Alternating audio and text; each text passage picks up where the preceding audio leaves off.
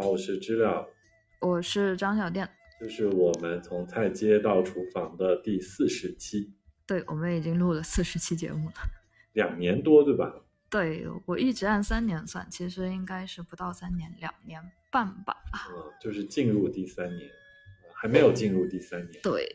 第三年中。然后在八月里面，我们做了很多事情。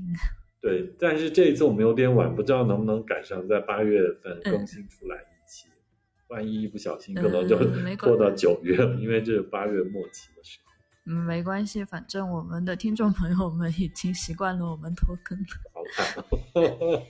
好，那我们说说今天，我们今天有一点特别的要跟大家介绍。对，就是之前我就说八月我们做了很多事情，我们是。呃，带了朋友去吃了那个干巴菌的那个团座了，然后之前八月初的时候终于成型了，对还有一个，对对对，很开心，谢谢大家的支持。然后还有一件事情就是八月初的时候，昆明办了一次声势浩荡的咖啡节，在公元一九零三咖啡市集。然后这次咖啡市集呢，我见了一位朋友，是我们是啊，其实也是才见过面，但是我们也是。呃，之前是也是在普洱见的面，是我们的普洱的朋友，他这次来作为嘉宾和我们一起聊，所以我们这期的选题是普洱。哦，是我们这次请了小店的朋友吉赛来到我们节目里，吉赛跟我们大家打招呼吧。Hello，Hello，大家好，我是吉赛。哦，欢迎你，欢迎你，谢谢谢谢，欢迎欢迎，超开心，总在总总在群里面看见你。我们这次远程录音，希望我们录音顺利，一切顺利，一切顺利。所以吉赛给我们介绍一下，你八月初就是呃一九零三的咖啡市集，你是做了一一些什么样的事情？嗯，是这样子的，就是八月初的时候的那个公元一九零三的那个咖啡生活节。然后呢，对于我们来说是带了我们自己普洱的一个展团过来，因为我们本身有一个我们的嗯咖啡文化品牌叫做入野，然后我们就是致力于成为咖啡原产地文化的推广者，然后所以今年的就是呃专门有一个算是相对独立的展区吧，在公元一九零三的咖啡节这边。然后就是我们负责整整个展团的一些协调沟通啊工作这些，嗯，超开心。然后有很多朋友，因为每个人在那儿约我说啊，你你到昆明来出差了，我们去这儿去那儿。我说我就在一九零三，我不动，你们动，你们来找我。但是，哎，所以就是是是什么样的背景你会？带这样一个团到昆明，或者你会做做一个这样的项目来昆明做这个事情，可以先介绍一下自己的背景。啊，没有，因为因为就是呃，我是本身自己的工作跟这个也有一些关系，然后同时的话就是作为一个土生土长的思茅人，然后之前在在 在在外面就是在国外很多年。然后还是回来，还是想就是能尽自己的力量为家乡能够做一点事情。然后本身咖啡也是我们现在新兴的支柱产业嘛，那也是想把这个东西给它做好，然后就还还挺有满足感的。对，所以所以就是可以跟带着普洱展团到昆明这件事，然后成为其中能出力的一份子。然后看着这个事情这么蓬勃发展，就还挺开心的，就是爽累，但是爽，就是好有产地人的热情。嗯，我来插一下，我讲一下我去咖啡节找集赛的时候我的观感。就是去之前，我先看到了一份名单，我惊到了，普洱有三十多家。咖啡馆还有那些咖啡生产商、咖啡庄园来参加，这个是第一个震惊的地方。然后第二个震惊的地方，因为普洱是单独有一个分区嘛，就感觉是普洱自己占了一条很好玩的街子，然后就把民族服装也带来了，音乐也带来了，就在那个角落是一个最好在的地方，又有树，又有草坪，在那边玩得很开心。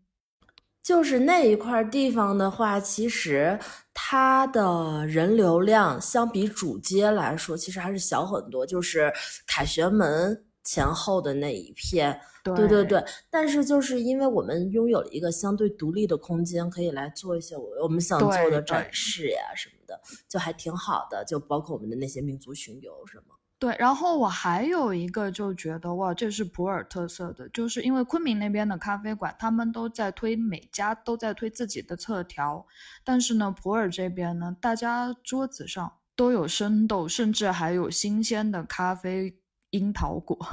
就是展现了就产地特色，这个就是真的只是产地才拿得出来的东西，新新鲜的咖啡从庄园里面摘下来就带到昆明来参展。哎，所以吉赛你们就是为什么就有这次的合作？就主办邀请你们，还是你们自己主动提？或者就是在昆明其他的咖啡节上好像就没有看到有这种外地的产地的这种朋友们来，就是这次有什么契机你们？嗯，是这样子的，就是其实，呃，这个是一九零三，然后这边，然后向普洱市委市政府，然后提出一个邀请，因为普洱的话是全国最大的咖啡产区，然后他们就会想说，还是邀请呃这样作为有地域性的代表来来一起做这个事情。然后其实其他的在昆明的咖啡市集，我们本土的咖啡企业也参与过很多次，只是说不会像现在这一次这么集中的打出一个普洱咖啡展团这样子。然后其实是除了在我们，嗯，您说。没有，我我要打断你。刚才你说就是普洱最大产区，真的是有那个数据支撑吗？对，是有是有是有是有数据支撑的。你们跟宝山那边比起来，数数量上有很大的差距吗？呃，没有很大的差距。然后，但是就是按照目前的标准的统计口径数据的话，然后普洱的话是最大的产区。嗯，这对这这个是就是相关官方口径，然后是全部是经过密统的。这种东西就是不是凭嘴说，因为我们说我们最大，人人家宝山也也愿意说人家最大嘛。那那看我们是对我们我们就最终就去看那些官媒统计口径了。嗯，所以这次还是有很强烈的官方背景，才刚好可以组织到这么一大群人。呃，其实是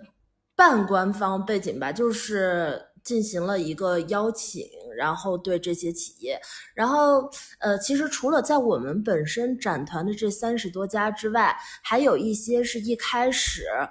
一九零三还没有邀请普洱市的时候，普洱的一些企业就已经报名了，他们就会在中间的那一条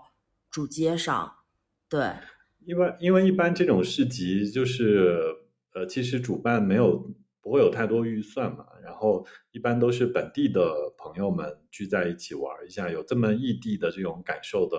其实真的蛮少见的。就是你搁在主办上，他可能承担不了这个费用啊，或者怎么样的，就很很少有这样的事情发生。所以你们这一次是因为那那那那是就就这商业模式怎么样？谁给你们出钱住宿啊、车票啊什么这一类的所有事情？对，呃，所有的所有的基酒、住宿这些，然后包括一些物料提供，都是我们的商家愿意自己来。就是我们普洱，对，就是我，就是就是为什么普洱能现在咖啡产业能做的非常好，是因为我们的商家是有这样的自主意识的，他们知道来这样的市集，我不一定赚得回多少钱来，然后但是他们愿意出来学，愿意出来看。然后我们的很多就是自己的庄园，然后或者是有自己的种植基地的，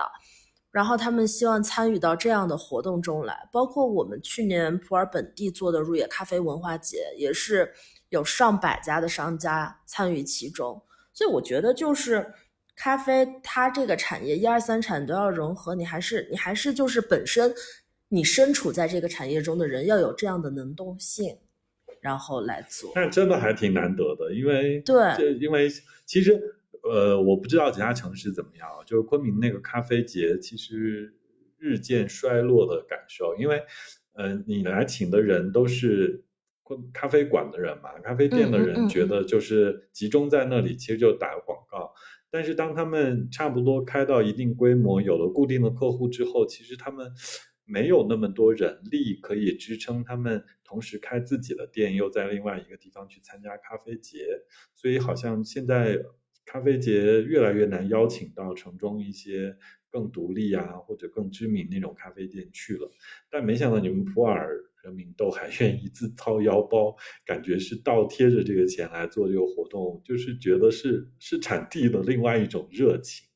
对对对对对，我当时在咖啡节的观感就是，不管是咖啡馆也好，咖啡馆种就是咖啡种植园也好，就大家是很热情的邀请来尝尝这个，尝尝那个，就是带着土特产来邀请朋友们尝一尝的那种很真挚、很热情的感觉。就是就是普洱的在地咖啡文化其实发展的非常好。我我不知道小店还记不记得，就是。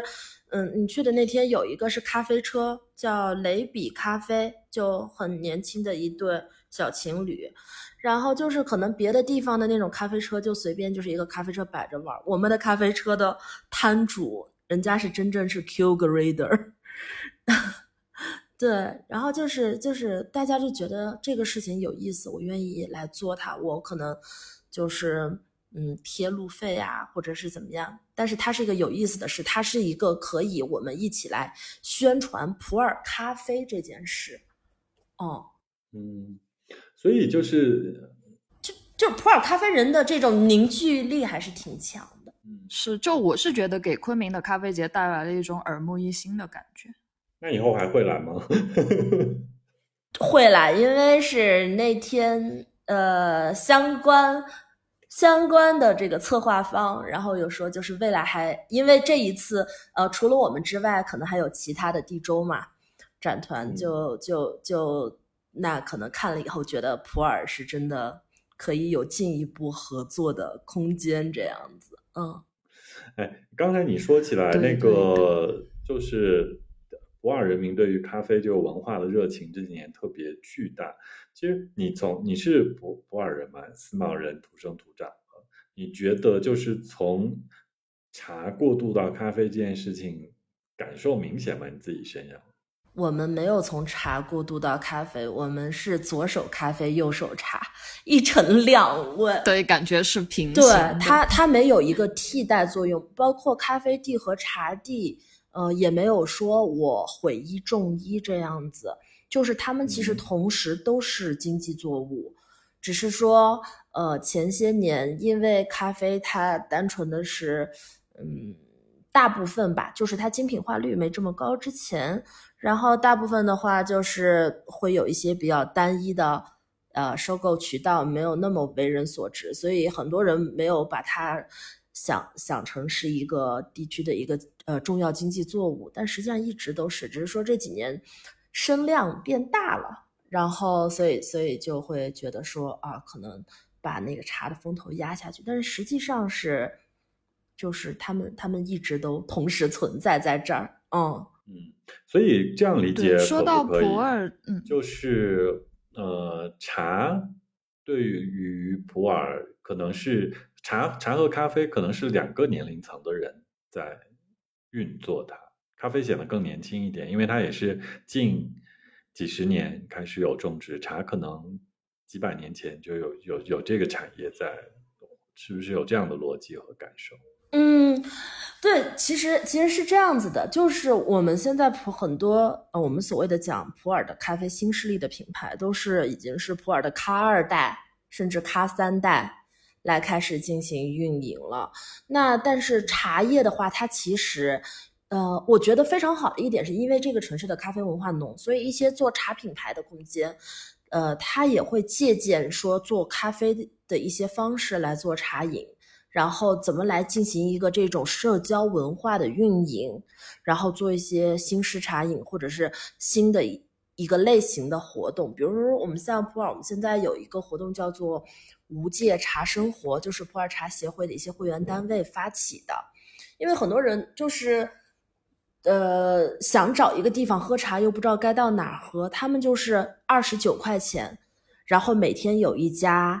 茶空间坐庄，然后你就美团上买了那个二十九块钱钱的券，你就可以去喝，你就不会有那种心理负担，就觉得说，哎呀。因为思茅的茶店原来是不不要钱的，大家都很热情嘛。我们思茅人就是就是来喝嘛，喝茶嘛，要什么钱？但是很多人，可尤其是外地的朋友，就会有一种心理负担，就说：“哎呀，喝了你不要钱的茶，我咋个我都要买一点走。”所以现在你就是对，所以现在就是你付二十九块钱，然后你坐在那儿，你没有心理负担的话反正我已经付费了，但是。我们四方人同样非常热情。你二十九块钱，你喝到的是什么？喝到的是那种一斤三四千的茶，喝到的是二十多年前的健身坨和老班章，就就非常的有意思。还是大家都在四毛人也喝版纳茶，喝嘛喝嘛。我我我我是觉得吉赛公表达的事情是回应我的是说，其实茶跟咖啡一样，都有年轻人。在都有这个地方挖掘的挺深的，它并不是呃明显的有年代感的区隔，只是对我们外地人看起来，可能咖啡显得年轻感重一点。嗯，可能是这样的。然后其实包括本地的一些年龄层，就是四十五加这样的一些大哥大姐们，然后他们现在也会主动的去学一些咖啡的知识，因为包括社区啊。然后，呃，或者是职工中心这些都会有一些相关的品类活动。我们之前去做走访的时候，我们预设的就是这些职工中心参加这一类活动，或者去社区参加咖啡这一类培训活动的，可能都是年轻人。但是其实我们得到的反馈数据是，四十加以上的人是占了半数以上的。对，就是非常，呃，就与时俱进这个城市。对，大家还是。还是就是深深的觉得说，嗯，我我我是一个普洱人。原来说我是一个普洱人，我一定要懂茶。现在大家觉得我是一个普洱人，我又要懂茶，我又要懂咖啡，我肯定要去把它给学了。嗯，就是这样子。哎，这个我要我要来拉踩，我每次就要来对比。其实我觉得在普洱的确有这个气氛，在我感觉。然后，但是反而我其实刚刚跟你对比起来，宝山，因为宝山这个地方它本来不太吃。种咖啡也不太产咖啡，它种咖啡的地方是宝山下面的鹭江坝嘛。其实它跟那个宝山的城区还是物理区隔上还挺明显的。所以他们好像虽然说宝山可能那边也有非常大面积的咖啡的种植，但是在城市里面其实不太能够感受到这种咖啡的文化。呃，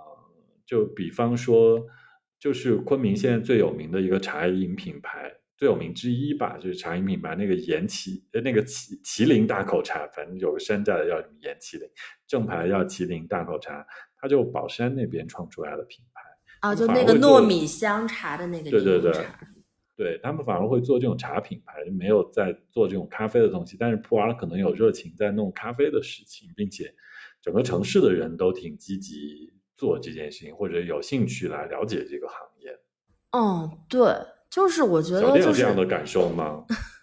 我今年五月份的时候去了一趟普洱嘛，然后当时就杰赛带陪我们玩，然后就发现，就杰赛刚才讲的，呃，左手咖啡，右手茶，这个是有切身体验的。就，呃，包括在普洱的城边上，他们山上就种了那个茶树。我之前也是觉得咖啡发展起来以后，茶会不会有一些萎缩，并没有的。然后咖啡的话，就是像我刚才就想说，普洱这个名字，普洱茶的这个名字其实是从普洱来的嘛。但是现在呢，大家说起之前一说起普洱的话，大家想起来就是普洱茶。但现在说起普洱，大家越来越多人会想起咖啡。我觉得变化是这样，还挺有冲突感的，但是很好玩嗯。就是之前我和杰赛聊过，然后就是说大概是这样的，因为我们都不是专业的植物学家，但大概是这样的：茶和咖啡，它在山上，它还不抢地盘，一个喜欢背阴，一个喜欢背阳，大就是一个喜欢阴面，一个喜欢阳面，大概是这样的。所以他们在普洱是可以就还共存的蛮好的。嗯，所以是咖啡喜欢更阳面一点吗？还是茶？嗯，具体怎么样，就是可能跟每个山头山谷的地形，然后还有水的走势都有，就是具体情况具体分析吧。但是他们就是不存在抢地盘这样的问题。那之前那个就是吉赛带小店逛这个咖啡庄园的经历有什么特别有趣的事情吗？哦，我们去了小洼子，然后吉赛的熟人就是小蛙子的，小蛙子是呃那那位老人家开始。嗯，在那边种树，先呃恢复了生态以后再种咖啡嘛。现在是他的儿子廖老师，对吧？廖老师当时就在，当时就廖老师在那边一边讲他们修复生态的各种好玩的事情，然后一边给我们喝各种各样的咖啡，还蛮有意思的。哦哦，我刚刚就是说到普洱，现在不是有一些咖二代甚至咖三代开始了嘛？对，小蛙子就是已经到咖三代。我跟小店去的那天，对啊，廖老师的儿子就是对阿豪刚好不在，那就是第三代了。嗯，然后当时我记得廖老师讲到一个很有意思的东西，一个叫苦苦子果还是什么苦链子，苦链子遮阴，苦链子，苦链子。对对对。他种在就是廖老师的父亲，当时就找到了这种植物。这种植物本身是什么经济价值都没有，但是它种在那，它可以给低矮的咖啡植株遮阴，同时它那个果子掉到地上，它可以驱虫。现在呢，那个果子就周边来，呃，种咖啡的那些比较先进、技术先进一些的咖啡种植的，他们就会去找这个。去小洼子找到这个果子，然后分发给农户，就嗯邀请他们来尝试种植，就用这种比较生态的方式来继续种咖啡，改良咖啡的种植方法。我觉得这个很有意思。就是我觉得，就是整个在生态上面，普洱人真的很厉害。就是呃，我我的确自己看到的咖啡庄园啊，就是我也我我也很喜欢小洼子，然后就是你在小洼子是能看到。像景迈山那样子，古树和乔木和台就是灌木的那种关系跟生态位在，但是有时候你去，比如你去到版纳的茶园或者怒江坝的咖啡园，其实你不太能够看到乔木的，就是呃，他们只是整齐划一的在种一种经济作物，但没有那种生态感。我觉得就是思茅，就是整个普洱地区这种生态感还挺强。就是我们在种这个的时候，其实就推广种植这样的大的乔木，就是做遮阴树嘛。它其实就是你你你你我我我们的我们本地的农艺师呀，或者是本地的这些农业部门去推广的时候，就会讲的很通俗，就那个树种着，然后。你你这个咖啡果长得好，但其实你也可以把它拔高到就是大家很爱听的那种叙事，就是什么就对，就是 恢复生态，对啊，就是做那个 agroforestry，做叫什么混农林业，实现农业生产的可持续发展，它其实就是这种东西嘛，农林建作，嗯，就是说，就是普洱有这种呃历史记忆嘛。就景迈的这些东西，就是就是这样的，就是传传统的老祖宗就在用这种方式，他只只不过是种的茶，不是咖啡而已。啊，这这这这一块确实就是超出了我的我的 知识范畴了，因为因为是这样子，就是为什么现在的像你刚刚说喜欢井外山这样，你能看到一些巨大乔木。它很多，它之所以能保护成这样，是因为原来不认为这些古树茶有什么价值，然后所以是就是放养，把它就是当做了整体森林的一部分。它跟现在的这些种植咖啡的时候种种遮阴作物还还不太一样，就是其实其实殊途同归，就是老祖宗们并没有砍掉景迈山上的大乔木。对，那个时候就在大乔木底下种茶，一定是他们觉得有什么不一样。嗯，就是可能他们没有总结出来经验，现在农艺师总结出来的经经验，就是植物的习性。对他们，他们可能对他们没有总结出经验，但是他们尝到了有有高大乔高大乔木的甜头，然后这个和农艺师的逻辑是是相同的，所以就我。我和治疗我们去过景迈山，然后就是我自己在普洱逛茶园的经历，就我就只去过景迈山。咖啡庄园的话，我只去过小洼子，知了就是茶园和咖啡园，还有去过什么别的地方吗？就是我刚才说，就是陆江坝的那个咖啡那一片，它是个半缓坡哦，嘛，是是，那个缓坡上面，在普洱的话，我就我就对比起来，就说那边就没有乔木。普洱这边我还去，哦对就是嗯孟连啊，孟连那边。哦，梦莲，梦莲，梦莲那边是我想去的，梦莲那边几个庄那园都边的咖啡庄园怎么样？也也很好啊，嗯，也蛮好的。对，梦莲现在豆子连续好几年都是拿奖。我我如果一定要对比的话，我在梦莲看到，我在梦莲去的庄园，应该我有点突然一下想不起它的名字，但是我在那里看到的加工厂特别大，就是它的整个晒场嗯，特别巨大。小袜子其实不太能看到它的水洗池跟晒场，嗯，因为小袜子它本身它的面积并不大，它它是它其实做的算是一个相对精品的一个小区域范围内这样子。然后，但是普洱有很多就是那种非常大的晒场，你知道，就是我有我有一个朋友就细说他的那个晒场，他说打了两辆 S 六百，就是就是？S 六百就是奔驰的一款呃车，对，然后、哦然后就是它的那个晒场，它铺晒场花了对那么多那个晒场将近铺了快四百万，三百多万，就是非常大，就铺了两辆奔驰在天上面。大的，对，而且 S 六百是非常贵的那样子，然后就是非常大，嗯就我很喜欢它那片晒场，铺满了的时候，你站在上面，就是他们的场部看那个那种那种感觉，你真的会觉得就是富饶。就是那种丰收、丰收的喜悦，嗯，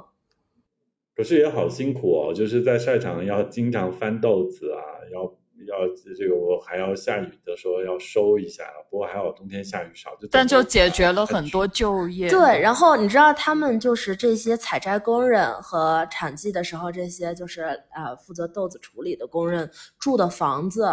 是就像一个小村子一样。他说他就像个村长，嗯每天就是工人来跟他说说。啊、这家的那个电饭锅又压下去，然后灯不会亮了。然后那家又说自己领着来山上的小孩儿，然后来看的小孩又找不着了。就反正就很多鸡零狗碎的事情要处理。其实是看起来是建立了一个产业园，其实是建立了一个种咖啡、以咖啡为经济目的的村子的感对觉。对，所以吉赛就几乎一年四季都是在普洱。就比如说，你肯定会有很多我们就一年去一两次体验不到的，就是对于茶和咖啡的茶园和咖啡园的一些经历。就如果我们的听众朋友他们从外地来，就带着探索茶和咖啡的这个主题。在每个不同的季节的话，他们可以看到什么不同的东西？可以给我们就介绍一下吗？啊、那我顺着来吧，先从茶开始说吧。嗯，对茶叶的话，其实因为我们普洱本身是在北回归线以南，然后所以就不太讲求什么明前茶这种非常具体的时间。嗯然后，但是就是反正春茶那一季的时候，呃，茶的滋味儿蓄积的是最足的嘛。所以你看春茶采茶嗯。季的时候，那种繁忙的景象啊，背着背篓非常有意思。然后呢，夏秋茶的话也不太多，但是我们普洱呃有几片地方，像营盘山，然后还有思茅港镇的这个小木港，然后他们都是这种几千甚至万亩连片的有机茶园，然后你就看到就是他们的那种青绿色，就是春天春夏的时候那种嫩嫩的绿，就真的是一个词，就是叠翠冠许，非常非常的美，心情好到要死。然后你就觉得，哎呀，如果是有一些抑郁啊。治疗的话，那这个也是去看绿绿的茶山，可能也是一种顺势疗法。然后对，嗯然后然后然后茶的话，就是很多人来就是觉得，哎呀，思茅看茶嘛也没有什么好看的，去喝喝茶。然后但是思茅的话，像我们的那个嗯银生茶庄园，然后还有这嗯个天士力蒂博尔的这个工厂，然后他们其实里边都可以提供这种制茶、炒茶的体验。然后，然后就是只要提前预约，就可以自己去亲手做一饼茶什么的。然后这一块儿，然后呃，茶这一块的这种就是个人体验的活动，感觉还没有那么非常的多。但是咖啡的话，你想它就是开始开花，它其实一年四季都会开，只是说相对集中的产季呢，就是年底十月份、十一月这样开始，然后到次年的，就是咖啡跟茶其实有一波就是那种移动的工人，就是十月、十一月他开始嗯。上咖啡基地，然后摘果，然后干到差不多二三月摘完了，他就可以接着下去摘茶，然后那就是一个全产业冬春。季节，对对对、嗯。对，对于这些立功嘛来说是这样子的。然嗯。后咖啡的话，就是你你在产季的时候看着非常漂亮，就满山都是通红的咖啡樱桃。嗯，嗯然后完了摘下来以后，呃，进水洗吃。呃，因为咖啡的话，现在是这样子，就是因为它不是有果胶嘛，会造成一定的污染，所以现在的话，基本上会是几个呃行政村之间有一个比较相对集中的一个咖啡鲜果处理站，叫做。然后对，嗯可能这样的话，就是呃，能做一些污水的一些呃集中集中处理，这就是水洗的方法。那像日晒、蜜处理那些，可能呃不产生那么些污水的话，就你就看到他们在那些晒架上，然后在晒场上，然后然后进行接下来的一些加工。然后其实，哎，所以，嗯我我我打断一下吉赛，就是洗水洗，它的确是一个高耗能、高污染的处理方法，政府对它有强监管。呃呃，对，呃，水洗的话，它其实现在有几种水洗方式，就是有一些，呃，叫什么传统水洗，然后呃，这样的话就是感觉会会会比较，呃，怎么讲，清爽干净吧。然后，然后那还有一些新的，就是新式的水洗的话，就比如说偏发酵的那种厌氧水洗啊，这些，就是它会带来的最终豆子的风味儿也也会不太一样。嗯，嗯，我我的意思是说，就是政府在水洗的这个步骤上面，大家还是会有要求，就是会有要求，就是因为咖啡污水治理是对于政府侧来说是一个很大的问题，因为本身就是嗯，现在对于河道水质的要求很高嘛，那嗯那你从源头管控的话，就是从从污水排放这一块儿，但是你又你做了水水洗的豆子，你又不能不排放，那只能是说通过一些，比如说建集中的这个加工处理站，或者用一些新式的，就是非传统水洗，不用那么大量的水来洗的方式，然后减少这个最低的排放量，降低最终形成的污染。嗯，是这那样。政府的监管会对水洗和日晒的比例有影响吗？或以前没监管的时候，可能大家更愿意多做水洗，现在监管会导致大家多一点做日晒吗？没有比例，就是就市场而言，就是虽然现在我们在推行精品化嘛，然后但是水洗豆的话，嗯，作为商业豆它是主流，就是是对，作为商业豆它只收水洗豆嘛，它只是说水洗的方式有所改进，然后水洗的。嗯，工艺流程有所改进，可能原来我每家我一个小水洗池，然后我水也不知道排到哪儿，现在反正就送那个鲜果集中加工的地方呗。OK。所以嗯其实政府的干预就在于相对集中，然后那污水可以可能集中化的处理一下，就能够对环境更友善一点。嗯，还有就是水洗的这些设备上，然后像比嗯对，有有好多不同的科研机构，包括有呃像农大呀，或者是其他的一些专业的设备机构，他们都会推出一些新的设备来，来从一个方面解决这件事情，尽可能的解决这件事。所以我是想说，就是连对水污染的治理已经细化到了这个程度，只能说普洱的咖啡工业真的已经发展的很成规模了。嗯，就是其实普洱的咖啡产业链条很完善，就是从种植，嗯然后到这种的，就是呃农业呃初级农业制成品的加工，然后包括到精深加工这一块儿，就嗯，因为是我们的自己有这个可以做到冷萃跟冻干粉的这样的工厂，然后对，嗯然后因为原来都要拉出去做嘛，拉去昆明做哪儿的，然后现在 现在不用不用上觉得昆明了。普洱就是真的是因为以前做茶，天士力在那边做茶粉、茶膏的时候，哦可能积也积攒了一些人才或者技术经验，嗯嗯，这不这个这个不是，这个是这个是都是新招商引资进来的企业，然后同时天士力他们自己还送样过来做，就是他们跟天士力那套系统的逻辑不一样，嗯，不太一样。不太一样，对。然后就是，所以天士力也送过来做，就是用这种系统逻辑来萃出来的。它这个等于是对它这边是做冻冻干冻干粉，它就等于不在呃冻干粉的话，它等于是你有机质萃取以后嘛，然后然后它剩下，对但是我跟你讲，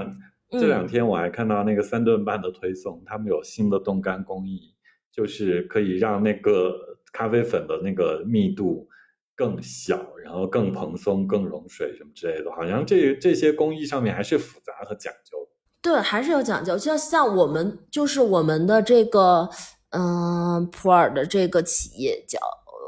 金克隆嘛，他们是原先这个设备产家，他们是做医疗设备起家的。你们就是想一下，就医用的那些注射液，不就是冻干粉，然后兑嘛？所以，所以，对哦所以人家就有这种研研发优势。是是是是，小时候打青霉素都是那个一瓶冻干粉，然后把那个溶解的液体注射进去，摇一摇，摇匀了，然后再吸出来打进身体。这真的是很古早的记忆，我不知道现在是不是这样。总之我小时候打过这种。好好多年没有打过抗生素了，已经没有实际去看过那个场景。嗯，对，所以所以我觉得还是非常有意思。我是想讲，我五年前喝的云南咖啡的冻干粉和现在喝的味道完全不一样的。这个技术提升确实是口感带来的感受是直接的改变。好，OK，我们我们说回来，就是刚才其实小店在说起嗯来，这个外地的朋友如果来普洱玩的话，就是他比如说春天的时候可以去看春茶，秋天的时候可以看咖啡鲜果，呃，那就是在茶和咖啡这个主题上面的玩法。那个吉赛也说到了一些茶叶的企业有一些体验嘛，咖啡上可能是另外一套的东西。那除过这两种方面的体验，还有一些吉赛你个人方面的什么建议吗？他按照什么样的路线去玩，或者怎么怎么一些重点的区域去玩一玩，有没有什么推荐？就是我自己跟我小姐妹做过一条路线，我觉得非常有意思。然后，但是这个的话，可能就是需要留给思毛的时间多一点儿。它等于是在思毛港镇的一个山上，就是你从这个山的右边上去，然后从它的左边下来，你可以玩思茅区内非常有特色的东西。就你上去的时候，它你是有千亩连片的稻田，它是一个傣族的坝子，大家都知道，就傣族都依水而居，都住在山下，靠着河。最舒服的地方，嗯，然后就是那种稻浪飘香，然后再往上走就是思茅区，大家现在比较知道的都是种有机茶嘛，然后但是那里的话是有思茅的唯一的一片这个古茶林，叫老安寨古茶园，嗯，嗯然后然后呃老安寨古茶园所在的这个行政村叫做次竹林村。然后次竹林村老安寨古茶园旁边呢，就是一个这个大紫胸鹦鹉的栖息地，然后叫做芒坝芒坝鹦鹉寨，就是有很多呃观鸟人士就会在那儿长时间驻扎，因为除了鹦鹉以外，还有很多其他的一些鸟类。然后包括本地的一些村民脑子比较好用的，就自己会去建鸟巢嘛。然后就是变嗯成一些鸟类的一个固定采食点。然后在芒巴鹦鹉寨，那接下来就是我刚刚讲那个看起来茶非常漂亮的，呃，小木港的万亩有机茶的连片茶园，然后再过来的话就是我们的好多家的这个咖啡种植场，比如说西窑庄园啊，然后是秦开咖啡农场这些，就这么玩的话，这个地方离思茅城还不远。这个地方的话，就是思茅城开车差不多一个小时就到山脚下，然后玩的话就留个两天一夜，你其实就把一些非常有意思的的东西都给它串起来，都看了。而且这座山的话，就是山下边儿就是傣族风情，然后完了呢，到那个讲的那个鹦鹉寨这一片呢，自竹林村的话又是布朗族，对。然后你再转过来，另外这边的话，可能又是相对集中的一些彝族的一个，呃，聚集呃聚寄居区，聚居区区，天哪，云南人苦手。对对对，云南云南云南苦手。我所以吉赛，我要跟你讲，就是你真的是个宝藏。本来我是想请你聊一聊普洱，整个普洱普洱地级市。哦不要限制在思茅，但是我发现，天呐，你讲的这个思茅思茅港那边，我现在就很想去。嗯，就这个真的是本地本地经验，宝贵的本地经验。谢谢你的这条私长线路。对，我想嗯问你一下，思茅港是不是以前可以发船往南走，走到景洪？对，思茅港就是原来是直接可以通航通向境外的，嗯就是因为那个景洪电站，然后修了以后，哦然后抬起来了，才没有办法通航。然后其实它有一个办法，就是用升降还是可以，但是就是因为不不划算表来一经，嗯，成本太高了。嗯，公路、铁路都对对修通。是这样的。思茅港原来我们小时候很繁华的，是，听你讲了以后，我现在就很想去。就是我哇，原来思茅也那么有意思。思茅很有意思很多嗯，你们你们你们这个解释的有点，你们你们没有解释清楚。我觉得对于外地的朋友来说，思茅港到底一个什么？对解释一下 有点复杂。因为思茅以前是一个港口城市，但是其实这个港口是在澜沧江上。刚才可能呃吉赛讲的很多地方，包括那些古茶林或者傣族坝子，或者那个观鸟的看鹦鹉的那些地方，它都是在澜沧江的东岸。对吧？就沿着澜沧江东岸这一片，然后它其实距离思茅城区还是有一定的距离。还好，现在高速高速公路四十分钟，我不认为对，它是嗯，那就五五十公里左右吧。它是往南走嘛？就是回到以前，就是解放前，可能清朝的时候，就是汉族人可能抵达最远的地方就是思茅这一片嘛。它其实就是在澜沧江的东岸，没有怎么跨过澜沧江，然后这一片就是整个跟思茅的关系也比较密切。然后在呃在那个诺扎度往下一点吧，就是那个思茅港，对不对？嗯是不是？嗯是不是这么理解？嗯，诺扎度就是水电站对对对，它其实还不到诺扎度一点，诺扎度还更靠澜沧了。就是刚刚知了讲的非常有意思，就是他一直在提一个概念，就是澜沧江的东岸嘛。就刚刚我讲的这条线路，当时我跟我的小姐妹给它取的名字就叫做“寻味沧江东岸哦，”。对对对对。对，对，就是因为嗯其实东岸地区很汉族，然后跨了澜沧江，在西岸这边其实就比较土司，就是傣族土司可能控制力更强一点，在清朝的时候。但是这一片地方真的非常陌生，我觉得，就是哪怕对于我来说，我觉得我对思茅或者对普洱地区都蛮了解了，可是我这一片其实是我未曾抵达过的我完全没有去过思茅港。就是刚才吉赛在说的时候，我就一直在看地图，我都跟不上吉赛那个节奏，我可能要回头听，在在地图上去一个一个找那个定位，我才能跟上吉赛的这个节奏。就不要去地图上找，来思茅，我带你们去找。有机会去啊！对我有我还我我我还挺感兴趣那一片的。我当时我很多年前第一次从思茅这个开车去澜沧的时候，高速公路还没通嘛，然后我们还在诺扎度停留了很久，在那吃了饭，然后在旁边也在找岔路，看看附近的村子，就是那时候也试图探索一些有趣的老村寨啊。呃，但是那个时候对云南的理解跟现在又不一样，所以也没有去到什么特别的地方，感觉可能就还是去到澜沧西盟让我印象深一点。但是在澜沧江，其实那一段，我我我觉得是就是从诺扎渡，就因为那条路中间过诺扎渡嘛，所以就诺扎渡可能对于大多数人来说还有一点印象，但思茅港。它其实是一个小城镇，就是大家都印象不深刻。我相信去到的人可能也不多。但你今天说起来，我跟小天都被重罚。对，我觉得我是好像有一种代偿心理。就我虽然是土生土长的思茅人，但是我其实我真正第一次去到思茅港，也就是四年前我刚回国时候的事儿。就因为我小时候在思茅城内生的生活轨迹。非常的狭窄，我的生活圈，我的幼儿园离我们家那个大院儿走路一分钟，我的小学呃离我们家那个大院儿走路五百米，我的初中直线距离也就大概五百米，我的高中能远一点有三公里了，就就对，就是就是非常的乏善可陈。那时候我也觉得思茅没有什么好玩，是。我一九年决定回国以后，那时候我不是因为受伤嘛，然后等于也是在一个休养期，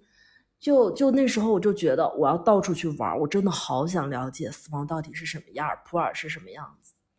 然后才发现，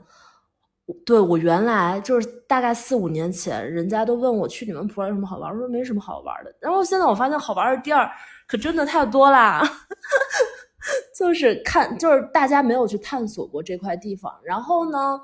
本身已经身在本地的人又习以为常。是是是，其实普洱是我自己感觉啊，我不知道小店怎么感觉。我觉得普洱这个这个地区其实跟云南这个地区很像，思茅就好像等同于昆明，就是怎么什么个意思呢？就是我觉得。呃，如果普洱是一个省的话，思茅就是一个省会，然后它周围有很多城市，这些城市跟省会城市都不太一样，然后它的复杂度特别高。你去到一个地方，可能嗯都会有不同的感受。我就打这个比方再说回来，好像在昆明能吃到全云南省各个地方不同的风味一样，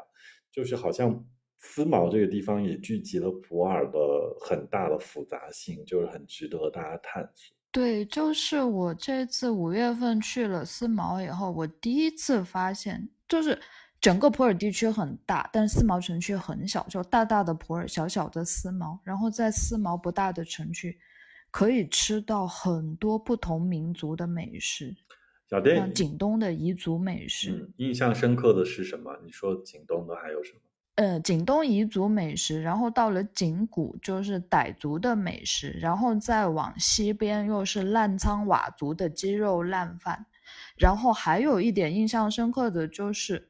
也是像知了之前说的，普洱以前就是，呃，清朝的时候是汉族人做茶叶生意的地方，就是可能云南能到的最南的地方，再往南的话，他们可能就行动会变得不太方便。所以就是汉族人把很多汉族人的习惯带了过来，饮食习惯，在思茅城里面可以吃到豆汤米干、花生汤米干，就是那种一点都不辣的那种，很清甜的、很浓郁的汉族人喜欢吃的食物。嗯，我觉得这一点让我挺吃惊的。是不辣，对吧？就。对，就是辣的话，辣当然云南的调料台上要吃小米辣可以自己加，但是它本身它是不辣的，它不讲究一个吃的各种辣辣的感觉，它的汤底就是很温润的那种汤底。那天呃，就是简俊团的时候说起这件事情，一个朋友就说，感觉很像福建人的吃法，那是很有可能的呀，因为福建然后广东潮汕那边的商人来这边做茶叶生意，就把花生带进来了呀。很有可能是。然后豆汤米干的吃法很像呃川渝地区的那个油茶，对对对对，那种对对嗯对，是的，油茶就是这个真的很中国北方，就是北方吃面面茶、面糊那些。汉族人的吃法对，所以就是所以我还是还是因为嗯，你讲我要我要采访吉赛，我问吉赛喜欢吃豆汤还是花生汤？我我是不吃花生汤的人，完全不全吃。吃对，我是只吃豆汤，我热爱吃豆汤。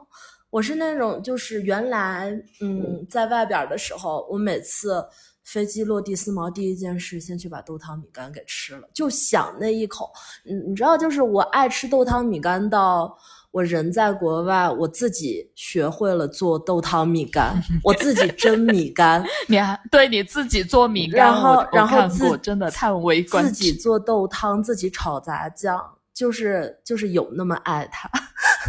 所以你们做你们思茅人做豆汤有什么秘诀在里面吗？做豆汤好喝的秘诀就是要现磨，但是我也没有这个本事，所以就是也是买买昆明大宝大板桥产的豌豆粉，然后 然后来 来兑这个豆汤，有一口吃的就不错。对，但是现磨的豆子出来的确会比较香。但是你说买豌豆粉，就是就是它它也不是那种纯豆浆的豆汤，是还是拿豌豆粉做的豆汤在吃吗。嗯，没有，我是我是人在国外的时候我买豌豆粉，然后但是就是思茅本身它传统的店现在其实很多也是用这个成品的豌豆粉来兑了，但是传统的话就是还是拿泡过的豌豆磨浆这样子，嗯，对，小店喜欢吃花生汤还是豆汤？我都喜欢。嗯，我更爱吃花生汤、然后哎我我去我从来我以前在花生汤更甜。我我在去思茅之前，我从来没有吃过花生汤，我只在那个地方吃到过花生汤这种东西。啊，是这样吗？我我我不知道，就是我是一个，我其实是一个非常爱吃花生的人，就不管是那种白煮的盐水煮花生、卤花生，还是炸花生，我都很爱。但是我不知道为什么它变成花生汤，我就不会吃了。你知道，就是中国还有一个地方吃花生汤，就是厦门嘛。厦门他们那个花生汤是甜品，而且他们花生汤磨的颗粒很大，它不是这种咸口的或者米饭哦米线拌米线这种吃法，我觉得完全不一样。对，甜品的花生汤我会吃，我在我在我在新加坡吃过，我在马来西亚槟城也吃过，我可以。可是厦门，对，就是，但是当它变成了一个热的汤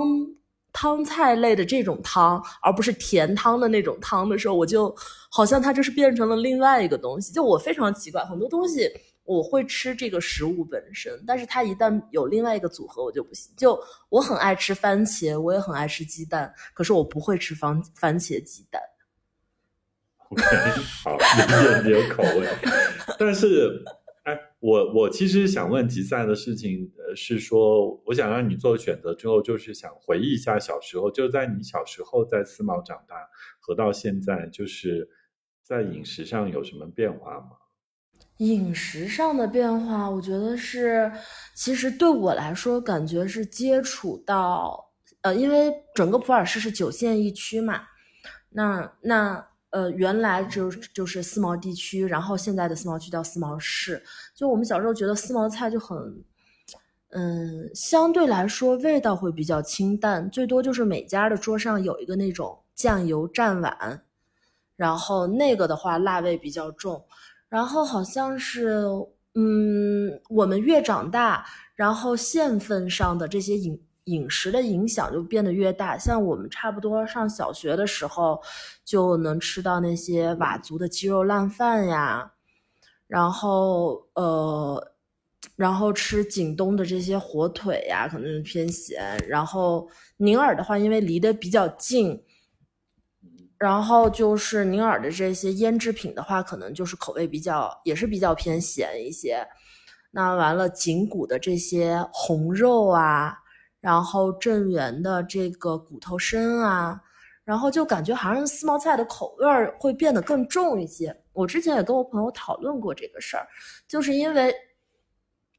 本身思茅区这个地方哈。算是交通相对比较方便，然后食材也比较新鲜，所以他就吃的比较清淡，它没有那么强的一个食物需要长久保存的一个诉求，或者是说需要用重口味的调料，然后来来来掩盖一些可能呃，比如说肉类啊。长时间以后的一些不良的气味，那可能一些县份上的话，原来的交通没有那么方便，他们可能就需要通过一些方式来进行一个食呃食物的料理处置上，需要有一个掩盖气味或者是说呃防腐保存的一个需求，所以口味儿就会更重一些。我是觉得就是整体四毛的口味是比我们小时候重了的。我想说，我这次去思茅吃到了一个很神奇的东西——鸡豆花。那个不是川菜吗？对对对，就是就是四川人带到思茅的一种清朝的时候带过来的一种汉族食物，很清爽好吃。而且呢，而且就是鸡豆花，就是在思普地区，就是现在思茅跟宁洱，它还有两种不同的做法，就是。嗯，像丝茅的话会比较比较清爽，然后就是它这个比较比较薄，你会觉得口感上。然后宁耳的话，它会加一些就是类似像我们现在吃会觉得像那个午餐肉的那种口感剁进去嘛，它就比较扎实，整个就还是还就是还是有不同的流派在。嗯，我就差一句，就是丝毛它从清朝的时候就是一个。呃，交通要道、经济交通要道上的一个重镇，所以它交通很方便嘛，就带来了很多不同的吃的。然后现在，它对周边的九个县份，它有经济向心力，所以周边的各个民族之前藏在山里的美味，现在也来了。所以我觉得思茅是可以吃的很出彩的地方。嗯，思茅的确很好吃。可是你们刚才说那个鸡豆花，我在思茅餐厅从来不会点这种菜，就是。呃，但是你说回来，我对思茅印象深刻的东西是撇菜根。哎，我觉得我我第一个接触到思茅菜就是思茅炒鸡，它就是里面加了撇菜根、大盐须还有草果，就这些用料很重。然后，嗯，慢慢的我就发现，整个思茅人民对于撇菜根的喜爱，感觉是超越其他地区的。所以，如果硬要把一种调味料跟思茅强关联和绑定的话，我都觉得是撇菜根。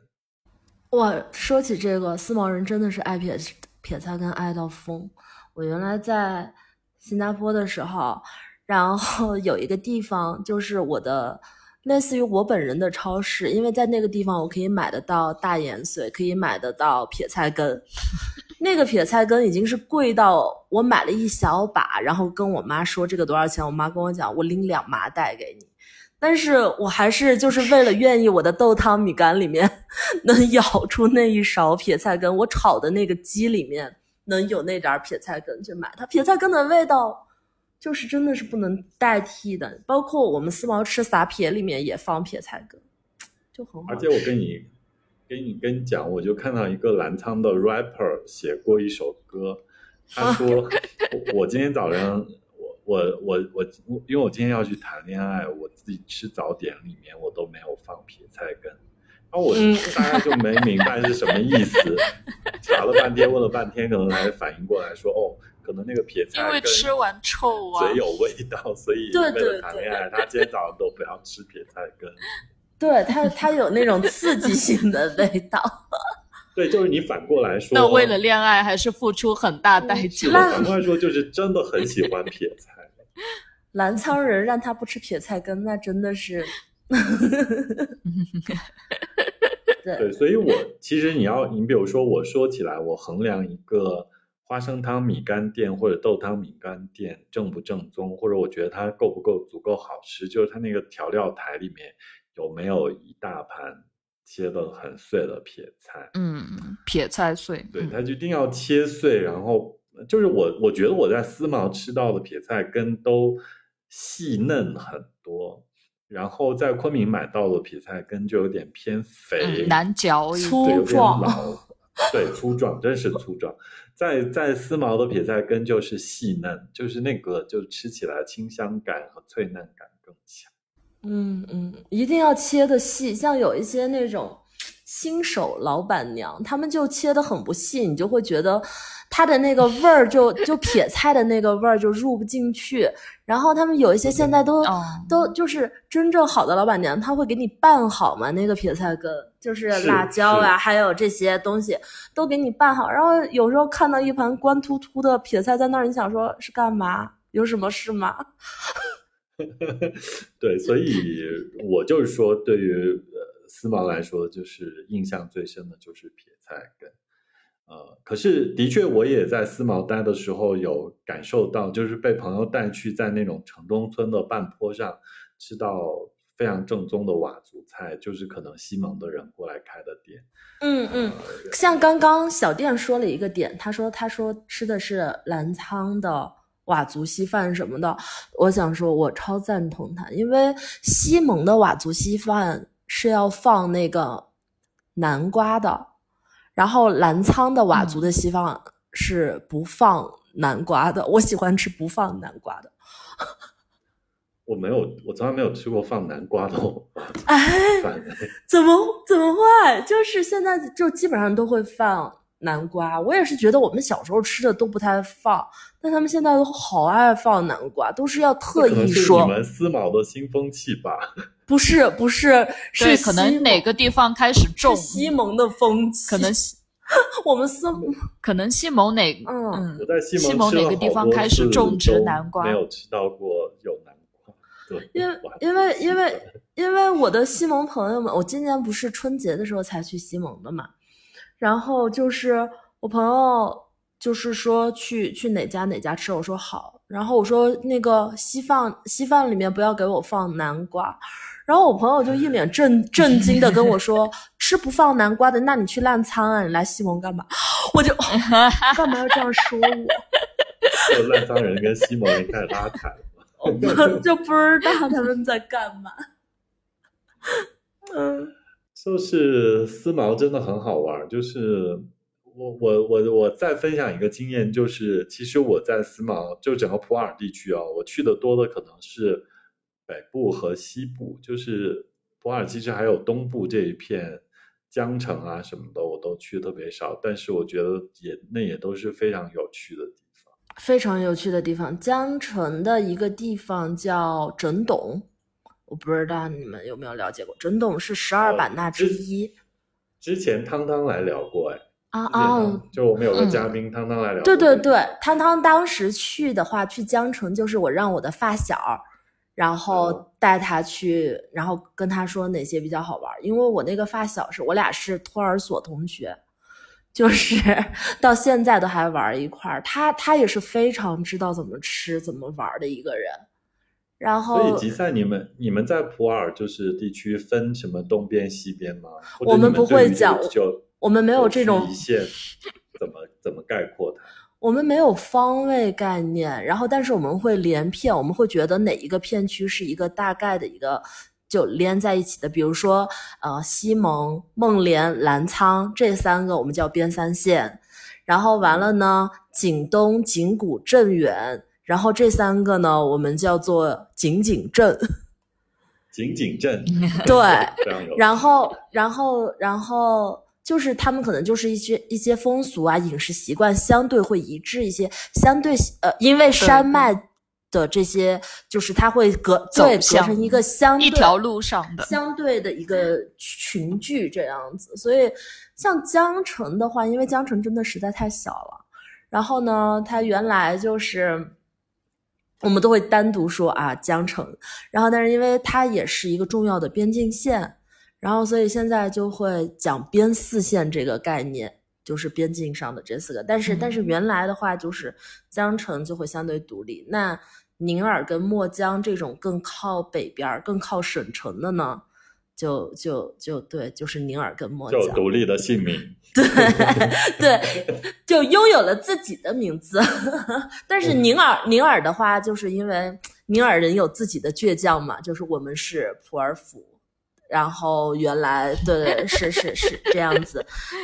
老省对，然后我们 就还是讲，哎呀，斯普地区，斯普地区，因为以后也还是要讲就是斯宁一体化这一块儿，所以就是对，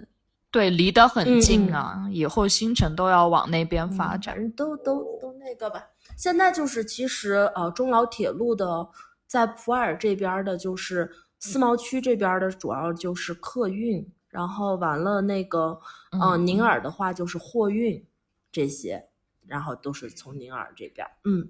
我还仔细研究过宁洱火车站的位置，就是、嗯嗯嗯就宁洱和墨江都是中老铁路上的重要的呃一站嘛，就是三站就是墨江、宁洱和普洱。嗯嗯。普洱真的好大，好复杂。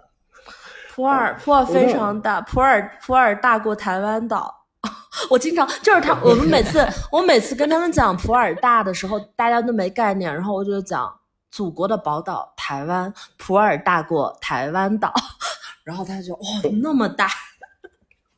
，OK，那那我们现在最后也聊了一个多小时了，我们要请吉赛作为思茅人帮我们介绍一下，就是呃，如果来思茅普洱地区玩的话，可以去哪些地方？啊，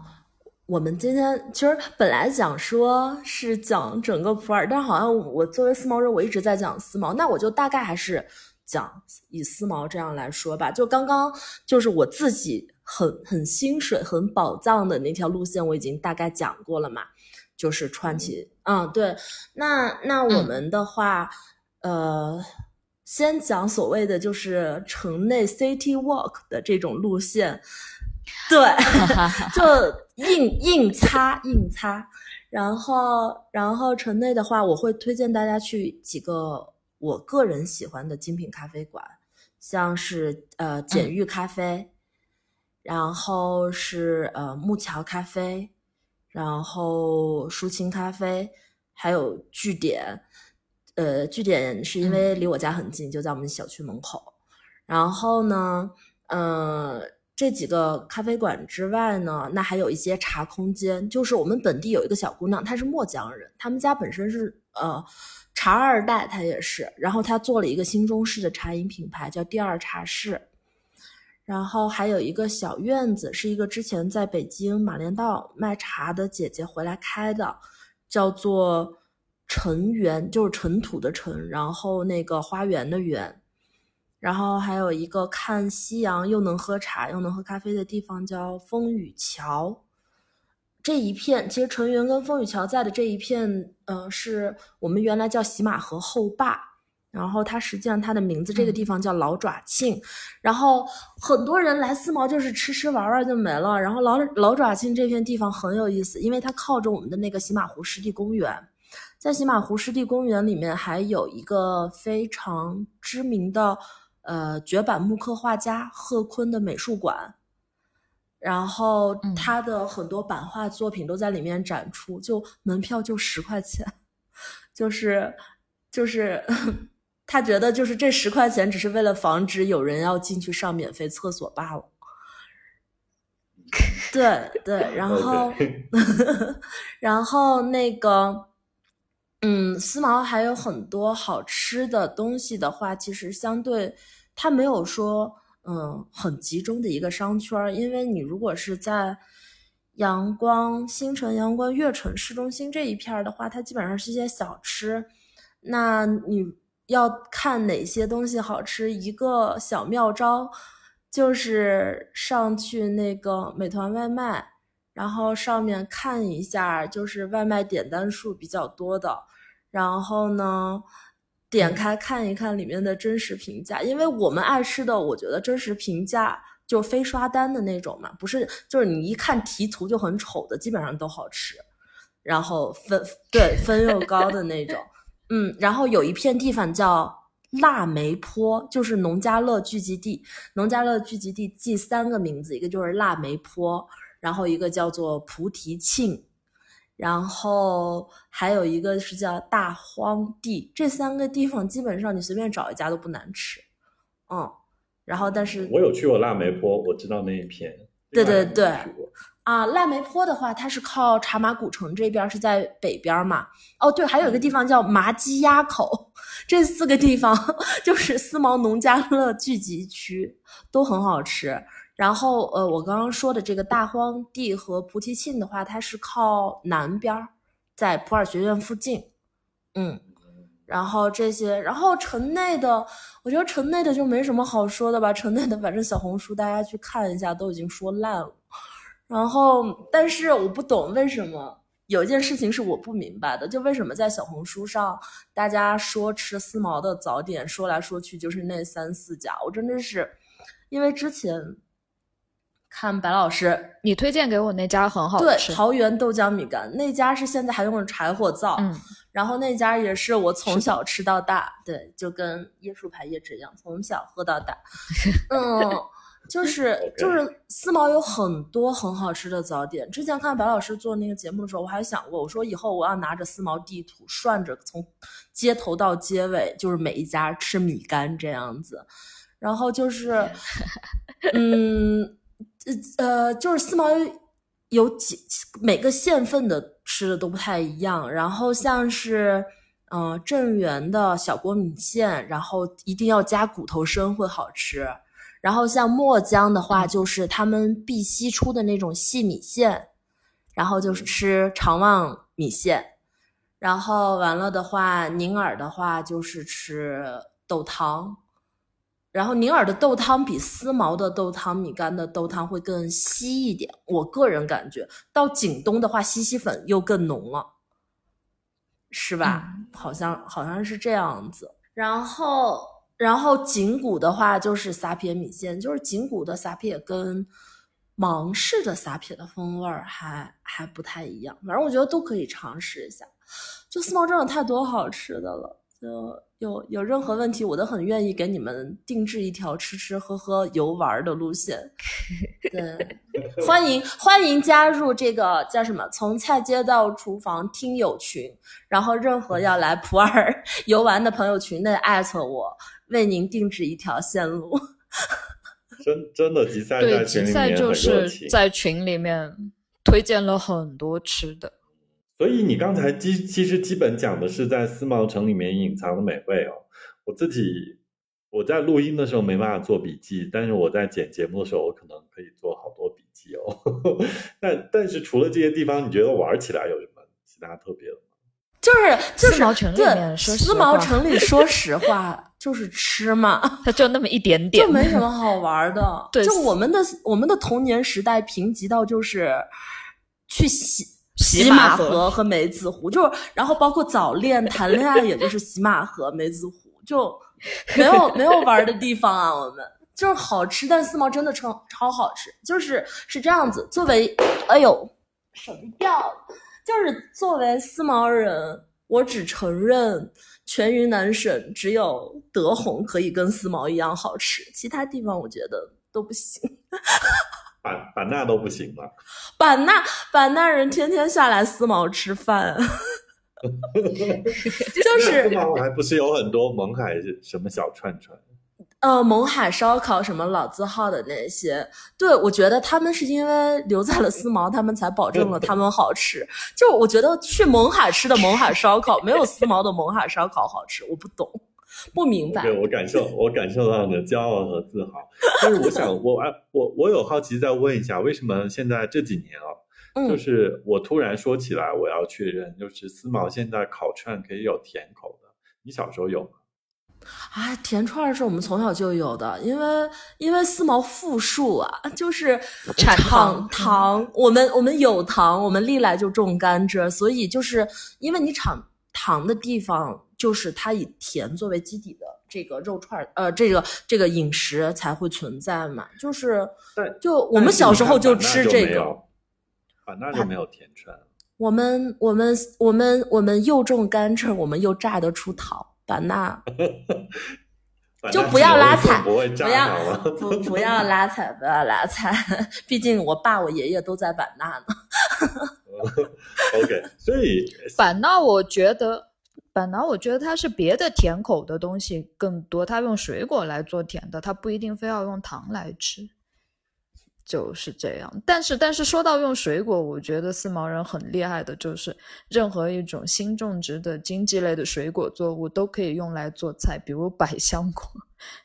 哎，百香果我不知道，就是因为从从那天我们俩不是说这个事儿来着，我说从我有记忆起，就是小时候我们叫百香果，我们是叫做鸡蛋果嘛。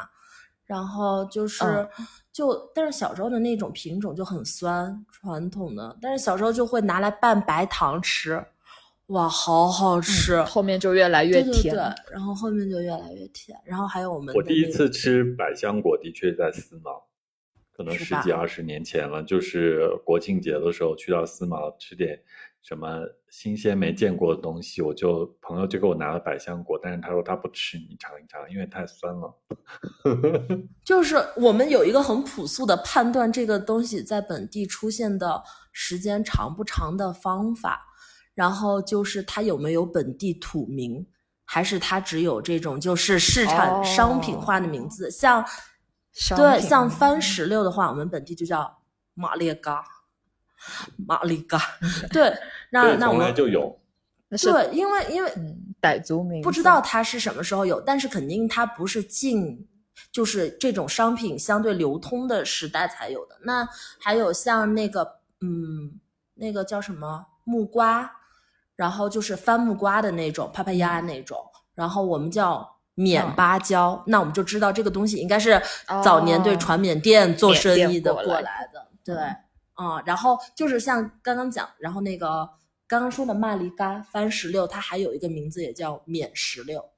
对，所以应该大概率也是从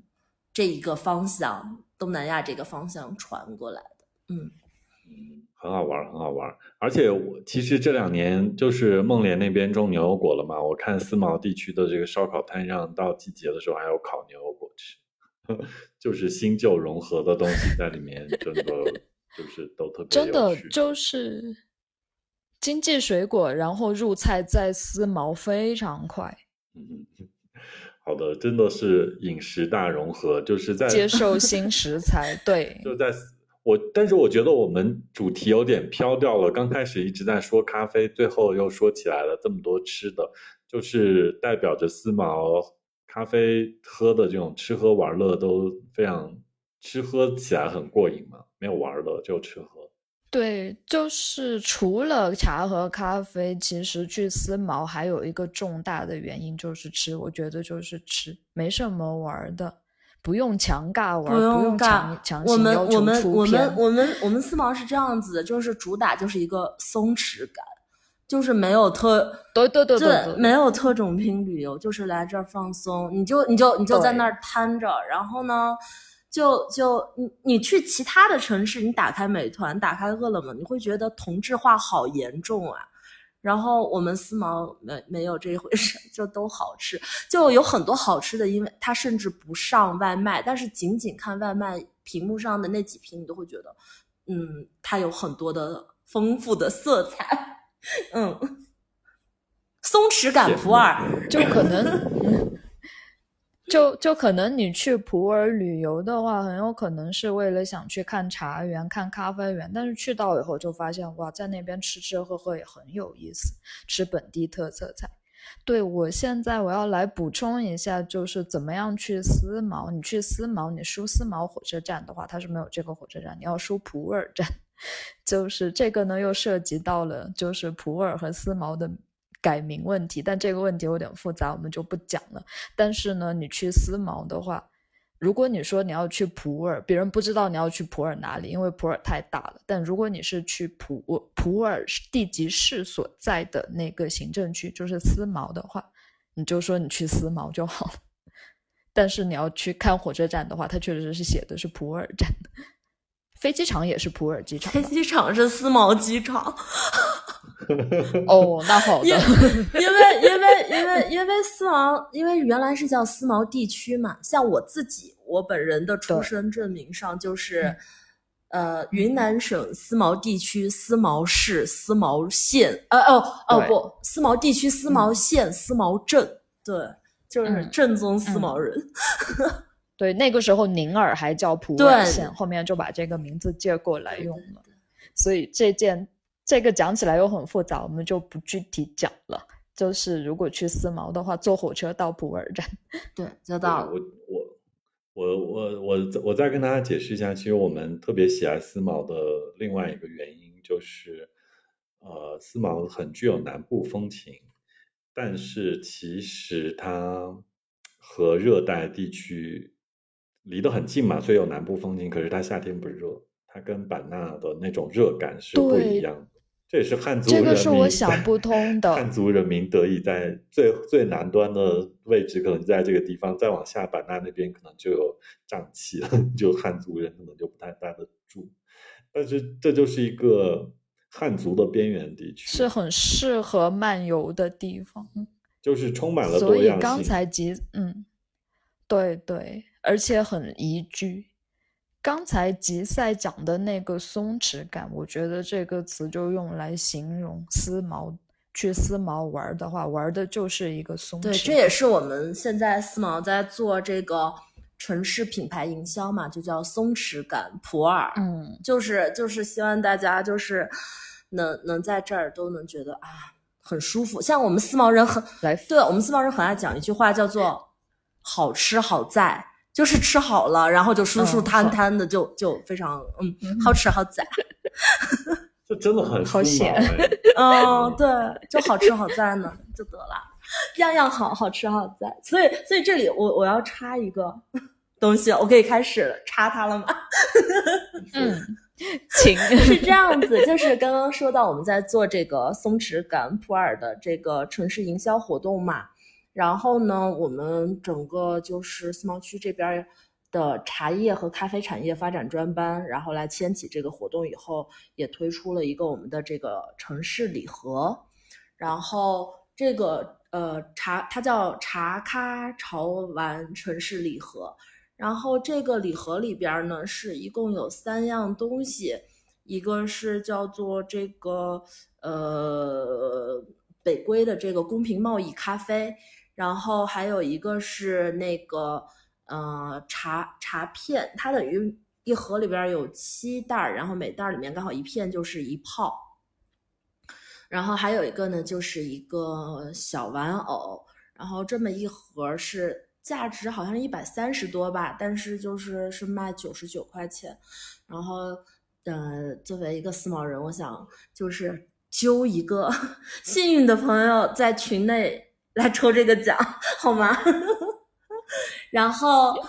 谢 谢谢谢。对，然后除了这个之外，刚刚不是我们一直疯狂在说各种就是庄园的体验，咖啡庄园。对对对。然后我们有一个咖啡庄园呢，叫做野鸭塘河谷咖啡庄园。然后也是之前一个综艺叫什么《闪亮的日子》，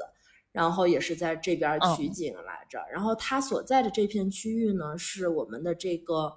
呃，核心区也是八十年代末就开始进行了种植，然后也也是呃将近四十年的这样一个种植时间。然后这个庄园的话，他们整体研学这一块，包括义工，就是普洱的这些咖啡庄园的义工发起，就是从这个庄园开始的。所以我们还会再送给菜街的街友们啊十张 咖啡庄园的体验券。然后，但是为了让它都能用出来呢，就是进群，然后凭前往普洱的这个行程领取，然后对，这样利用率会更高一些。就是，而且除了这个以外，其实我们还有其他的一些，不要浪费普洱人民的热情。还有还有其他的一些券，然后只要来普洱，随时找我，然后艾特我，然后 我就会把券送到你的酒店前台给你。然后希望大家都能在普洱吃好玩好，然后感受普洱人民的热情啊！对了，还有一个就是，这是那个野鸭塘河谷庄园的庄园主托我说的，就是再给大家嗯送一袋儿那个太白水洗咖啡，然后它是一个高海拔，是在一千八以上的海拔的那个种植园种植的，然后然后希望大家。有空就安排一下普洱之行、思茅之行。我的硬管插播到此结束。所以，所以我谢谢谢谢感谢，所以我们思茅旅游大使 真的就是感觉吉赛是思茅旅游大使。哎，对，我是我是推介官。不过我和小店思茅好吃好在，再来再来看看你们没有去过了。思茅，下次下次下次你们来，然后我就带着你们玩，就去感受一下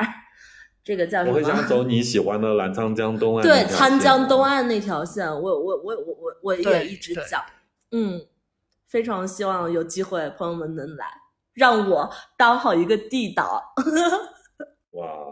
太好了！真的，这期节目就感受到了，从头到尾都感受到了普洱人民、思茅人民的思茅人就是这样子，不止我一人，我只是个代表。对啊，你代表思茅人民给我们的群友带来了很多的热情和很多的礼物，谢谢你，谢谢你。欢迎大家来思茅。嗯，期待，等于我们今天跟吉赛一起在菜街里聊了一下思茅，从咖啡聊起，其实也聊了很多吃吃喝喝以及旅行的细节。那希望呃大家如果去思茅玩的话，我们这期节目能有一点帮助。但是我想一个主要的帮助可能嗯是能进我们群认识吉赛。嗯，对对对，吉赛是我们的宝藏推荐希。望我们的街友群越来越壮大。好的，谢谢谢谢，那再次感谢集散。那好好的，谢谢周老师，谢谢谢。谢。嗯，那我们这期差不多就到这里了。好的，有有机会四毛见。好，好，好的，肯定很快会再去。好的，那这样，好的拜拜，那就。这样喽，拜拜，拜拜，拜拜。